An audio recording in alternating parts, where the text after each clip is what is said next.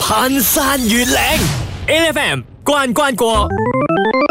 a d f a n 同你關關過啊！今日我哋嘅主角咧就係誒呢個 Bespoke by Ian Chang 誒、Ian 啊喺我哋現場啦。我哋誒呢幾日咧都喺度講緊男士着西裝，嗯，講我自己嘅經驗啦。即係每一次做完西裝啊，我做完 show 或者係出席咗 event 咗之後，大家就一定都會問我嘅：你嗰套西裝好靚，邊度做？跟住之後我講哦，Ian 啊，你去 One U 揾佢啦。咁、誒，跟住之後大家都會關心嗰一樣嘢咧，就係價錢。所以呢個問題翻翻嚟啦，呢一個好現實嘅角度，因為好多人對於西裝，佢第一個關心嘅呢就係、我唔知道我需要咩西裝；第二，我唔知道要預幾多錢去做西裝；同埋第三，我唔知道究竟啊、我需要識啲乜嘢着西裝嘅知識，唔知道 Ian 可唔可以幫手？如果個價錢嘅話，嗯其實我哋都係睇緊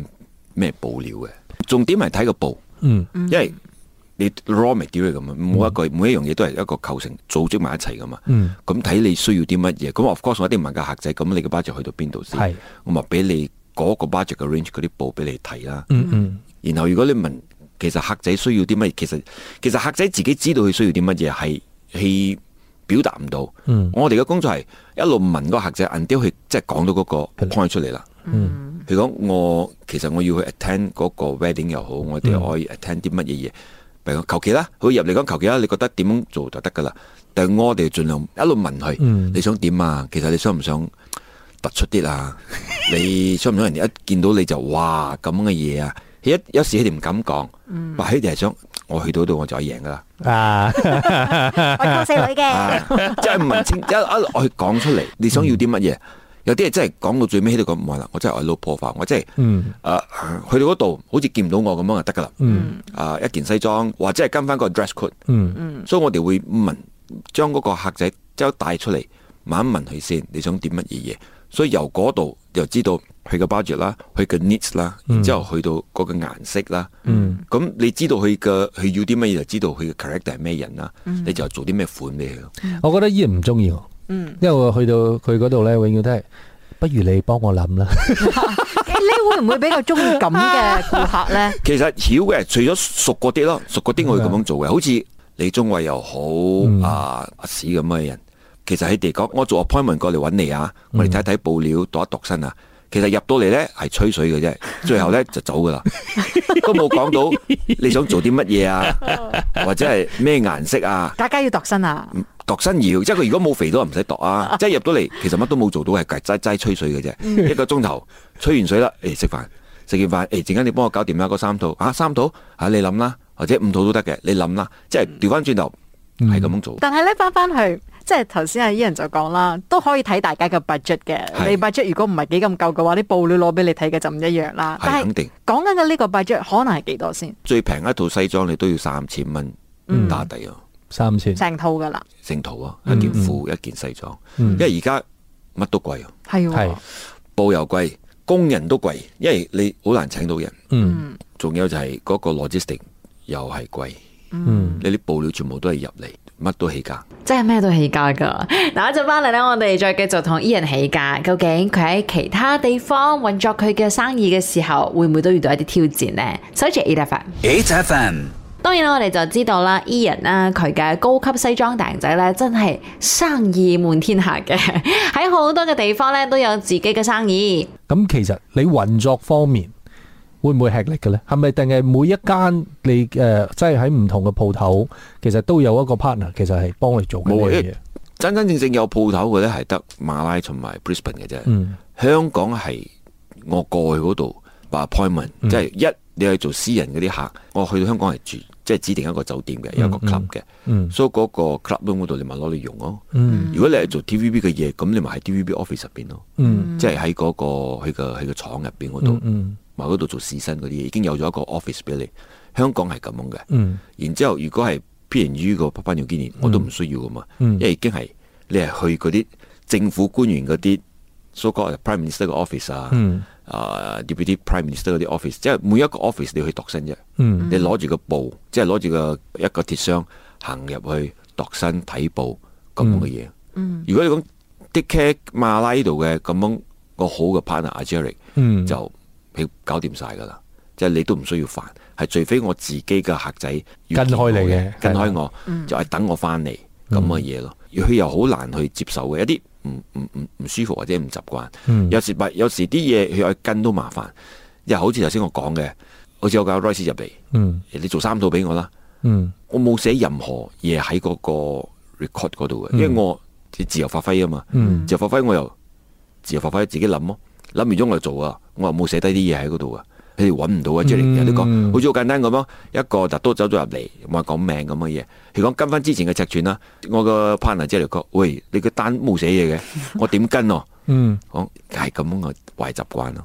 即係呢啲你你都係 by heart 噶啦，你好白多黑時噶啦，候諗噶啦係，係有嗰、個有個 measurement 喺嗰度，但嗰個客仔講今晚同一個款，嗯但係我問題上我係冇冇寫低冇抽低，咩嘢都冇畫喺嗰度，嗯係設計啊嘛，唔係咁寫寫寫寫今晚嘅咁 measurement 白做咗出嚟咯，白客仔着到覺得靚好型喎，嗯走翻嚟，誒幫我做咗兩套，so 我啲伙計又好，我 partner 講我點跟啊，你都冇寫嘢，咁樣嗯嗯， 所以你就自己喺誒 station 喺澳洲啦，係咁呢度咧就等阿 Jerry 教啦，係啦，呢度係九十巴先去搞啊，嗯十巴先係一啲問題，我自己去諗。好啦，呢、個時候咧，我哋休息一陣先，一陣翻嚟咧，再同阿 Ian 傾下，睇下佢未來嘅發展又打算點。跟住收住 e i 攀山越嶺，8FM 關關過。 e f m 日日好精神啊！我哋今日關關過嘅主角啦，就有 Bespoke by Ian Chan 嘅 Ian 啦。咁佢咧當然就係男士高級西裝嘅設計師啦。聽咗佢好多嘅故事，包括佢去香港啦，同 TVB 啦，甚至乎係《司徒行者三》嘅所有演員咧一齊合作啦。跟住落嚟咧就真係好想問下 Ian 噶啦。咁未來你有啲咩計劃先？入電影。入電嗯影，電影其實我哋有做過馬拉嘅電影，其實嗰啲係單方面我哋誒做做俾男主角嘅啫。我想電影係成個 before covid 係、其實傾緊一部香港黑社會電影嘅，嗯就吹咗啦，冇咗。係啦，佢話未試過，即係電視劇你你有咗啦。嗯所以如果你問我，我話想電影啊，試下電影，即係好似你睇到《寒戰》咁咯。嗯你睇嗰啲 character 全部出咗嚟。嗯好勁嘅，好型嘅發哥啊，嗯對嗯嗯邊個嗰陣郭富城啊，佢哋即係嗰個 team 嗰啲人想咁樣去做電影咯，嗯嗯嗯，睇係咪仲刺激過電視劇？咁啊一定係嘅，我覺得 演員都會咁覺得嘅啫，即係如果你拍開電視劇，你再上個級，你梗係拍電影噶啦，係啊，即係係啊想想想試下電影，即係講點樣去係咪同一個方式呢？嗯或者係有啲嘢可以學到呢？而且有嗰種咧，自己嘅作品咧，再俾一班靚仔全部 carry 住，係啊嗯有嗰種成就感。因為你見到誒部電影我有有嗯份參與嘅，係啊係啊，但係如果講嗰部電影得一個男主角你參與，即係都唔係你嘅。佢唔完整，係啦，嗯我係想對手都做埋，即係男一啊、男二啊，即係配角、男主角、男配角啊，嗯邊皮嗰啲嗰啲男士們啊，都係一次過做咗，咁就覺得比較 complete 啦。嗯呢個係我嘅 project，即係成排企出嚟都靚仔啲，唔好淨係得係啦男一一個嘅啫。係啦係，我係啦，想咁樣去做呢件事。每一次見到啊 Ian 咧，一坐低咧，就就好似頭先咁講咯，吹水時間太多， 但係我時間唔夠。真係㗎，真係真係唔夠，日日即係排排排住去排住去。係啊，咁你啊都翻嚟得幾日，跟住幾日都已經俾人 book 滿晒啦。我哋做到個訪問都已經好好犀利㗎啦。最其實一開始就 book 滿晒咧係咩呢？早餐、晏餐、嗯晚餐、宵夜先，嗰啲係全部俾朋友啊，或者係係啦熟客啊。嗯已經誒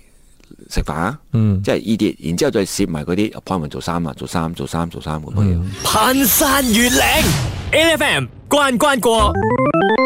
e d f m 同 Bespoke by Ian Chan 嘅 Ian 啊，一齊關關過啦！我哋呢成個星期咧就一齊聽咗 Ian 啦，講關於高級男士西裝設計上邊嘅一啲事情嘅，亦都聽到咗佢去其他國家啦發展嘅一啲有趣嘅故事。你而家即係做咗咁多年啦，其實已經對於西裝嚇、啊做西裝呢樣嘢就已經係太熟啦。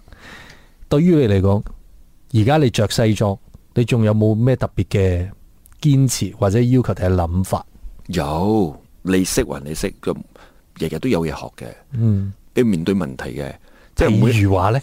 顧客嗰啲 measurement，嗯你一定會出錯嘅嘛一時，嗯嗯因為你度身訂造，有啲嗯顧客真係有啲好似好普通嗰啲高低肩又好，大斜膊嗰啲又好，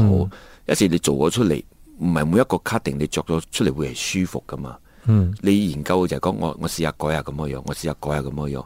有時做咗出嚟，你覺得係得咗嘅，點知出咗嚟，哎呀死啦彎咗啦，個客仔做到好似唔舒服咁嘅嘢，呢啲係其中一個挑戰嚟嘅。你每一日你都有嘢學嘅，因為每一個人嘅身材都唔同噶嘛，有啲真係會個胸真係大細嘅，粗到大細。你知而家啲人一冇嘢做真係粗啊！係啦係啦，操到自己係咪個個手臂大細又好啊，或者係長短啊，即係 weightlifter 係咪其實好難着西裝嘅係咧？真係好難，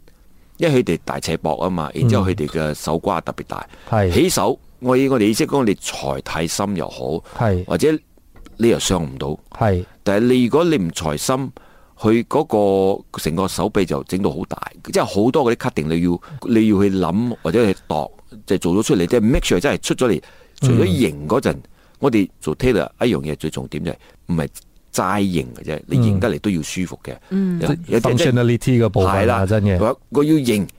但係你踎唔到 嘅，真嘅。咁啊死啦！佢其實好多年前幫我做啲西裝，其實我個身形係冇乜點改變嘅。不過係自從我去咗運動咗之後，我開始 lift weight 咗之後，我啲西裝合埋唔啱着。我試過去攞同佢講，我我啲舊嘅西裝真係唔啱着。但係即係你睇住佢，你我忽忽然間覺得好晒，即係啲衫好靚啊嘛。但係個問題就係、第一個地方走位喺邊度？背脊。練大隻咗啦。係誒但係我想問咧，譬如咁嘅情況之下啦，係改得到冇嘅咯。改到其實做西裝同埋做褲，我哋即係嗰啲嚟裁縫店啦，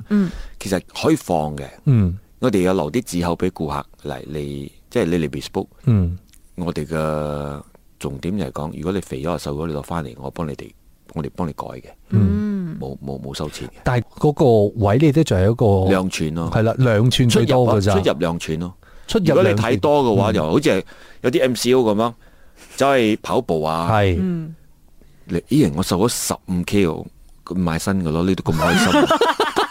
你你你由九十 K 嘅話，你而家瘦到去剩翻75，你已經開心啦。你買新嘅啦，成成個 OPPA 咁嘅樣，你做咩去改呢？之前大肥仔嘅衫點改？其實係改都有一個一個 limit 嘅，即係收細少少。你冇可能你一次過收。